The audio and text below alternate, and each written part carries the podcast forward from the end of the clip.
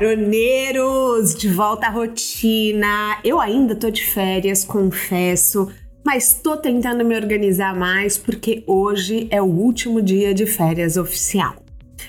Então vambora, vamos conversar sobre quem mistura tecnologia e amor.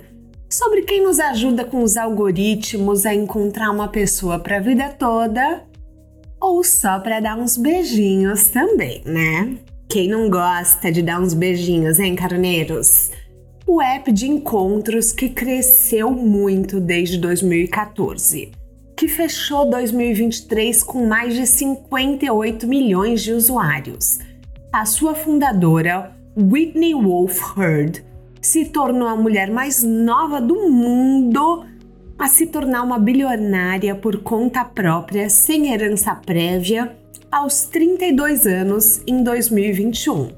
A gente está falando do Bumble. Olha, fica aqui que hoje a fofoca tá boa. Aperte os cintos, deixe o seu assento na posição vertical e verifique se a bandeja tá bem presa, porque é hora do nosso jatinho decolar.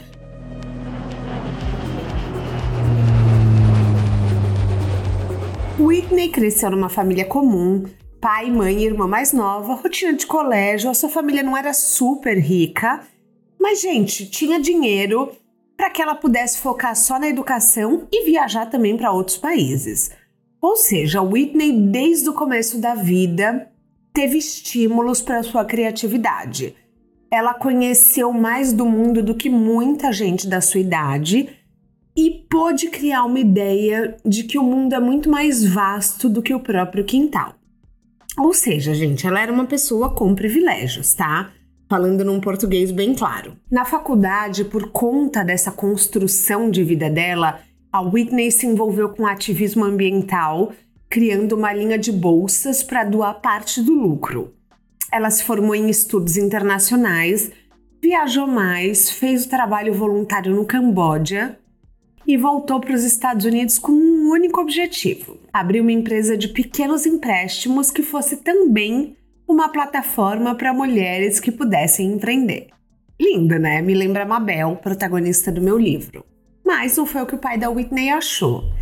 Ela contou numa entrevista para a revista Elle que ele torceu o nariz para a ideia e falou algo do tipo como, abre aspas, para de viajar, garota. Você precisa de um emprego, de um trabalho de verdade.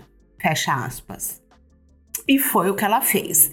Aos 22 anos, ela conseguiu uma vaga para trabalhar no desenvolvimento de alguns projetos da Hatch Labs, que era uma incubadora de startups em São Francisco. Lá, ela se envolveu em várias etapas de como uma ideia se cria, avança, expande, e ela conheceu um projeto muito bacana, o Matchbox que era um aplicativo para conectar pessoas solteiras a fim de conhecer alguém. Logo depois, esse projeto mudou de nome e adivinhem como se chamou? Pois é, Tinder. E alguns testes depois de performance com o público, o Tinder foi lançado, tendo a Whitney como cofundadora e vice-presidente da área de marketing.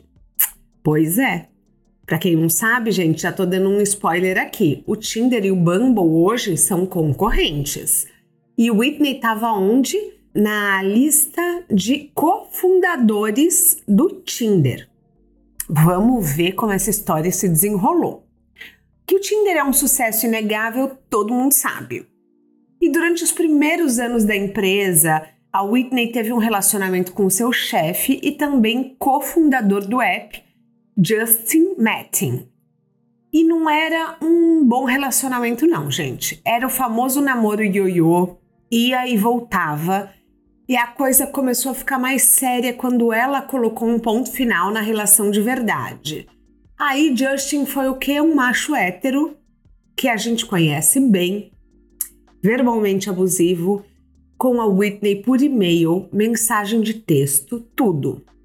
Além do que, Justin é burro, né, gente? Vamos combinar? Porque assim, provas por e-mail, por mensagem de texto, tava pedindo para se ferrar. O Justin chegava a ameaçar frequentemente a Whitney e chegou a dizer que o novo namorado da Whitney ficaria só com os restos dele. O Justin também chegou a remover a Whitney de lista oficial de cofundadores. Disse que era impossível manter ela ali, porque ter uma garota de 24 anos como cofundadora fazia a empresa parecer uma piada. E que empresas sérias como Facebook e Snapchat não tinham mulheres como fundadoras. Depois desse caminhão de abuso, Whitney renunciou e em 2014 ela saiu da empresa, mas não antes sem entrar com um processo de assédio. Isso mesmo, Whitney, você tá certíssima. Sabe por quê? Porque muita gente não faria escândalo por medo do cara estar tá numa posição superior, que ele é o cofundador do Tinder, um aplicativo que tá bombando. Muita gente ia pensar, ah, ele tem recursos financeiros infinitos e eu não tenho.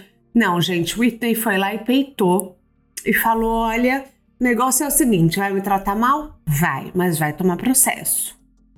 O processo correu publicamente, o que fez com que milhares de pessoas pudessem destilar o seu machismo para cima da Whitney. Mas não foram só comentários odiosos que ela recebeu.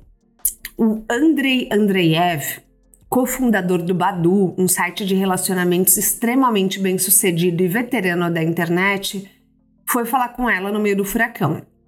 Sabendo tudo que ela sabia fazer, né, toda a sua experiência, ele propôs uma parceria para montar um novo aplicativo de encontros.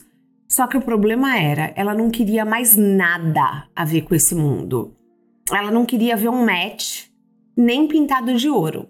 Mas conversando com o Andrei, ela disse que queria investir em algo que fosse positivo para a internet, que fosse revolucionário, um ambiente controlado, para que as mensagens de ódio não se espalhassem. Ela estava traumatizada, gente.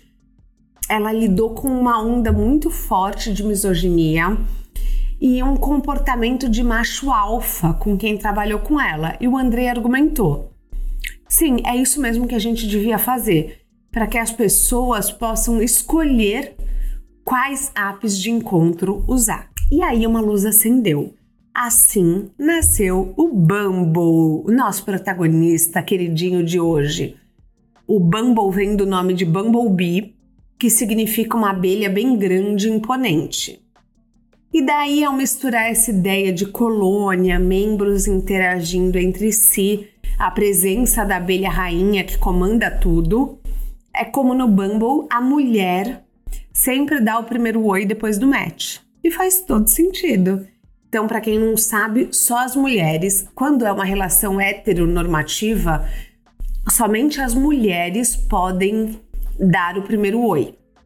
Quando é uma relação do mesmo sexo ou não binária, é, qualquer um dos dois pode dar oi. Só para vocês saberem, tá? E no final de 2014, a Whitney tinha duas grandes coisas aconteceram na sua vida, acontecendo na sua vida. Primeiro, ela entrou em acordo com o Tinder e resolveu o processo com uma indenização de um pouco mais de um milhão de dólares.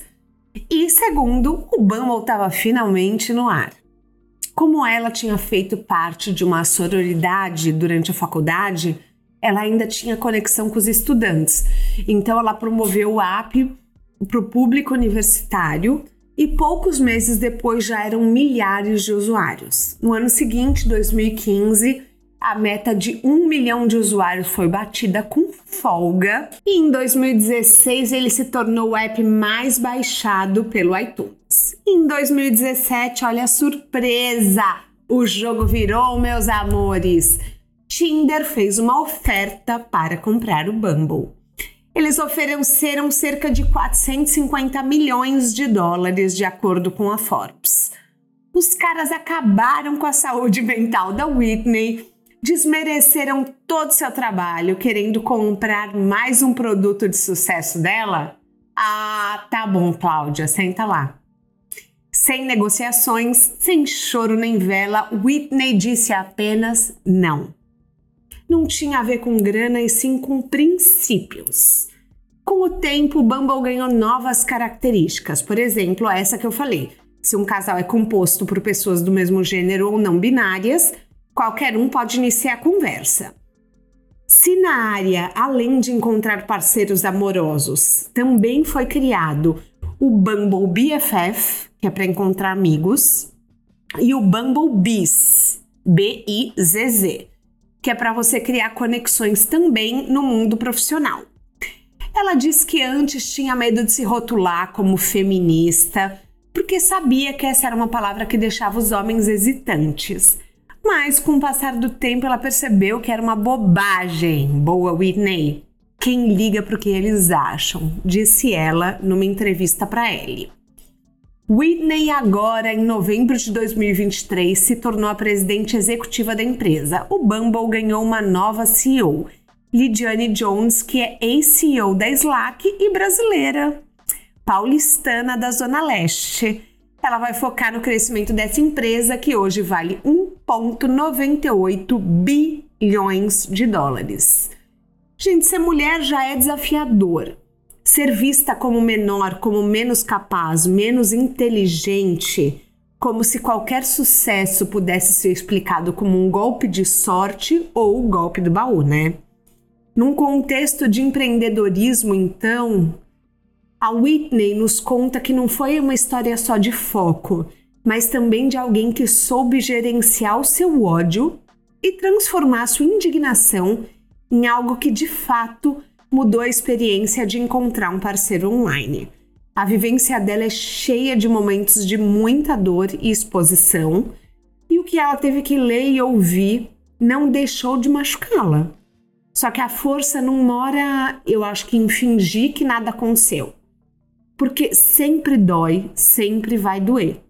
Mas explicitar o que aconteceu, mostrar que aquilo é in inadmissível e se expor, isso sim, gente, requer muita força. Esse foi mais um de Carona no Jatinho e a gente volta na próxima semana. Um beijo grande.